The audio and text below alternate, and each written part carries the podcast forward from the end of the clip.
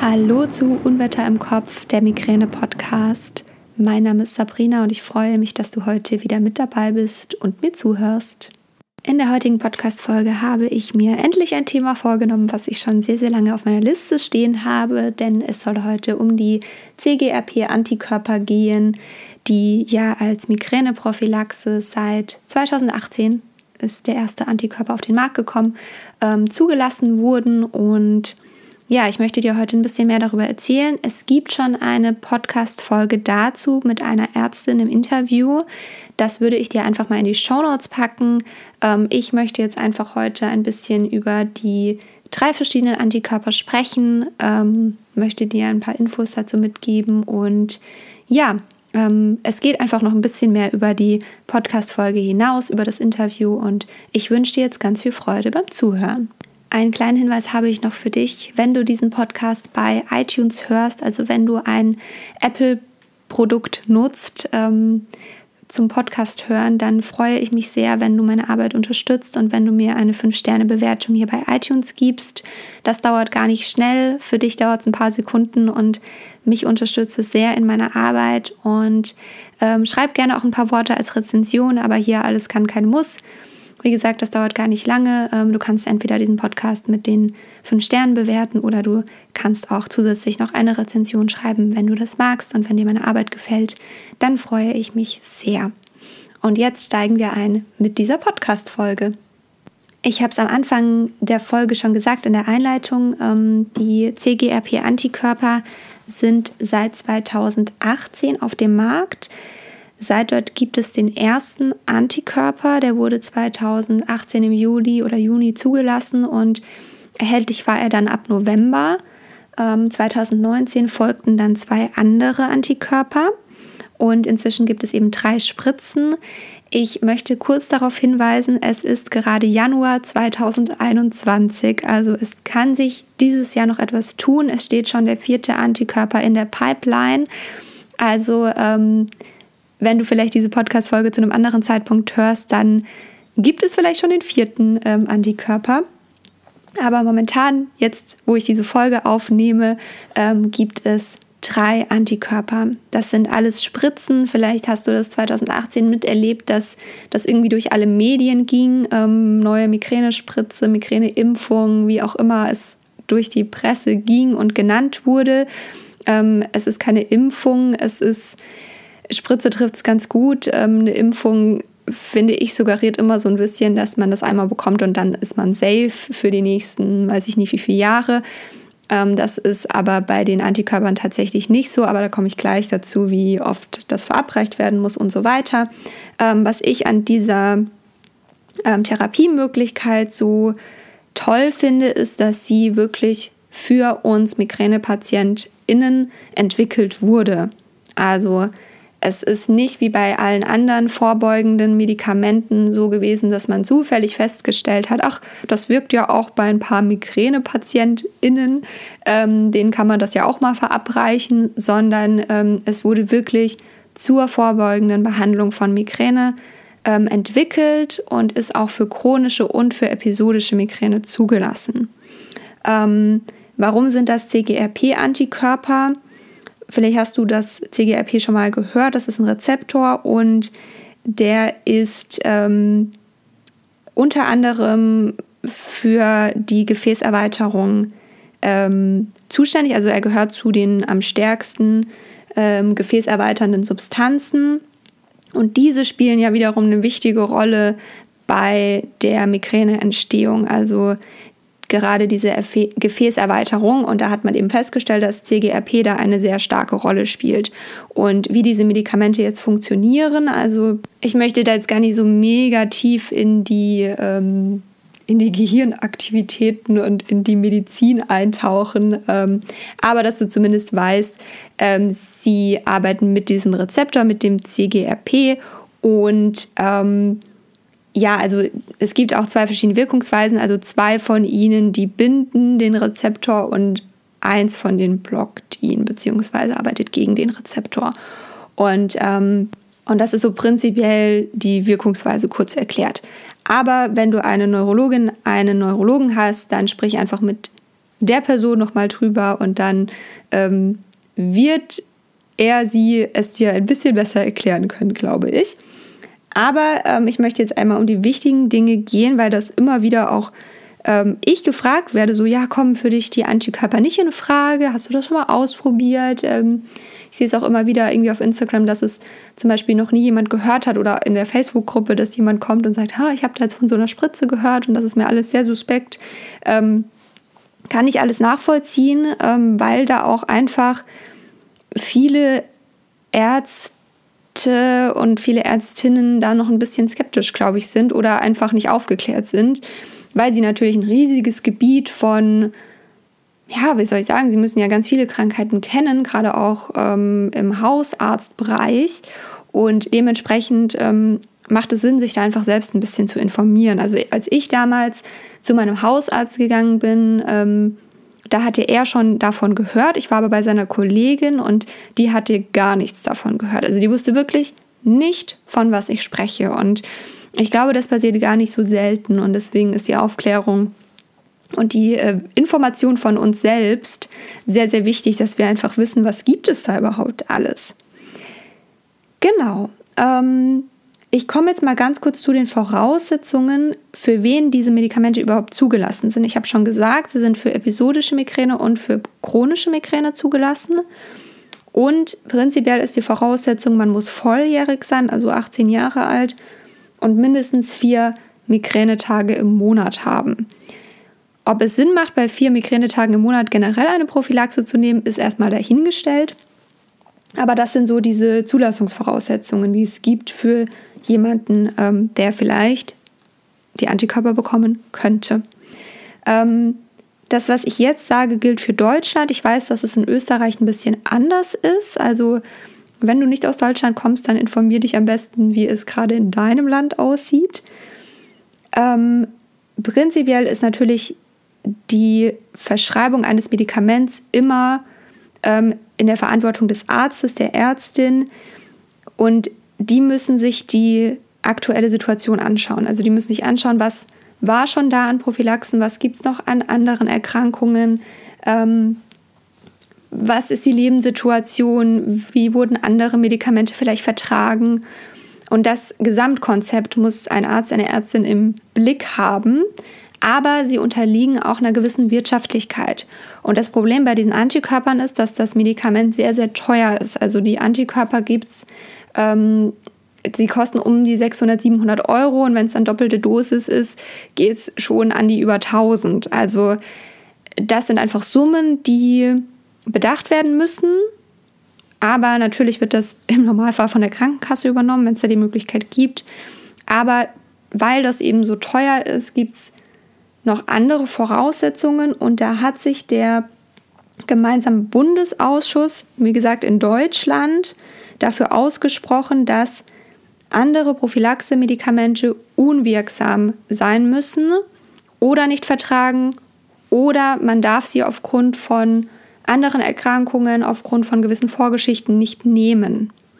Und das sind vier Stück. Am Anfang waren es fünf, jetzt sind es vier für episodische Migräne und das sind einmal die Beta-Blocker, ähm, Topiramat, Flunarizin und Antidepressiva. Hier war die Aussage von Kiel Amitriptylin. Es ist wohl manchmal, je nach Arzt, auch ähm, okay, wenn ein anderes Antidepressivum ausprobiert wurde. Und wenn diese vier Medikamente entweder unwirksam, nicht vertragen oder kontraindiziert sind, also dass du sie nicht nehmen darfst aufgrund einer anderen Erkrankung, aufgrund ähm, gewisser Lebenssituationen, dann ähm, kann man die Antikörper verschreiben. Bei chronischer Migräne ist noch die Voraussetzung Botox. Also das muss auch ausprobiert worden sein. Ich weiß, ich sage es gleich dazu, es gibt einige Ärzte, einige Ärztinnen, die das anders handhaben. Also schau da einfach, was bei dir möglich ist. Ich habe auch schon gehört, dass manche Krankenkassen auch mit sich reden lassen haben und bereits nach zwei oder drei unwirksamen bzw. nicht vertragenen ähm, medikamentösen Prophylaxen es die Möglichkeit gab, die Antikörper zu bekommen. Ähm, das ist aber immer sehr individuell, also was diese allgemeingültige Aussage ist und was man auch immer wieder auf Vorträgen von der Migräneliga oder auch ähm, als ich in der Schmerzklinik Kiel war, in den Patientenseminaren gehört hat, war eben dieses 4 beziehungsweise bei chronischer Migräne 5. Prophylaxen müssen ausprobiert sein oder eben nicht in Frage kommen, dass man ähm, dann zu den Antikörpern übergehen kann. Und wie gesagt, da gibt es drei Stück. Das ist einmal einmal, oh Gott, äh, Almovic, äh, Emgality und Ayovi. Ähm, die ersten beiden werden einmal monatlich gespritzt und Ayovi alle drei Monate.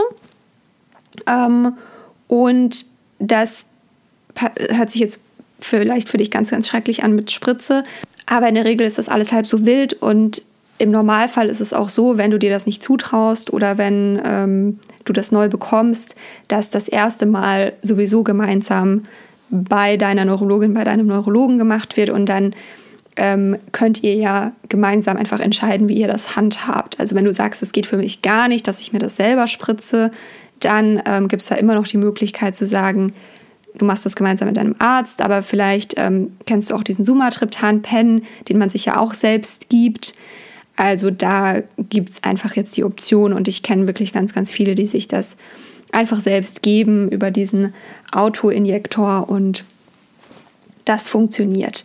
Ähm, die Studienlage ist sehr, sehr gut dazu.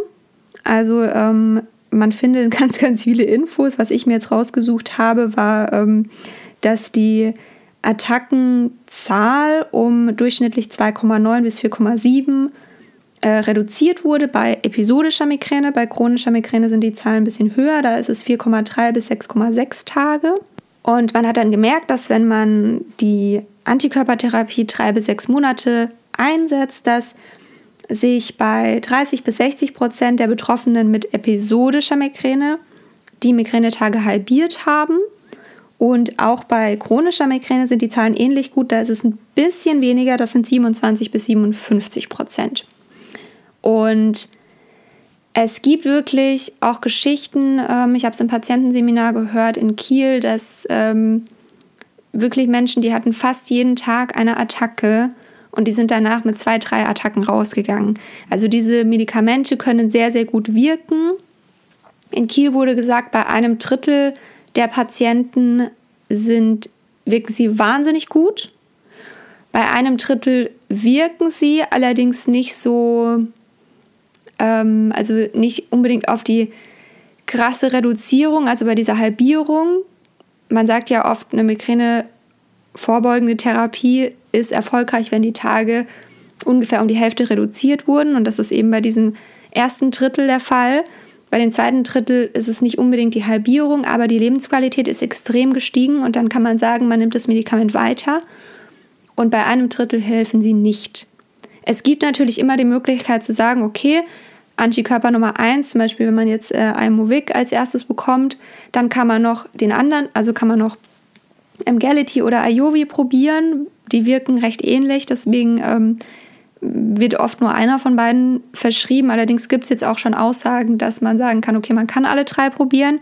Das ist auch hier sehr unterschiedlich, was ähm, der Arzt, die Ärztin da sagt oder auch wie die ja, wie die Krankenkassen da auch mitmachen. Und ja, das ist so die Studienlage, die prinzipiell recht gut ist. Ähm, man hat sich auch wohl erhofft, dass dieses Medikament so über den Triptan ähm, eine krasse Veränderung für das Leben von Betroffenen bringt.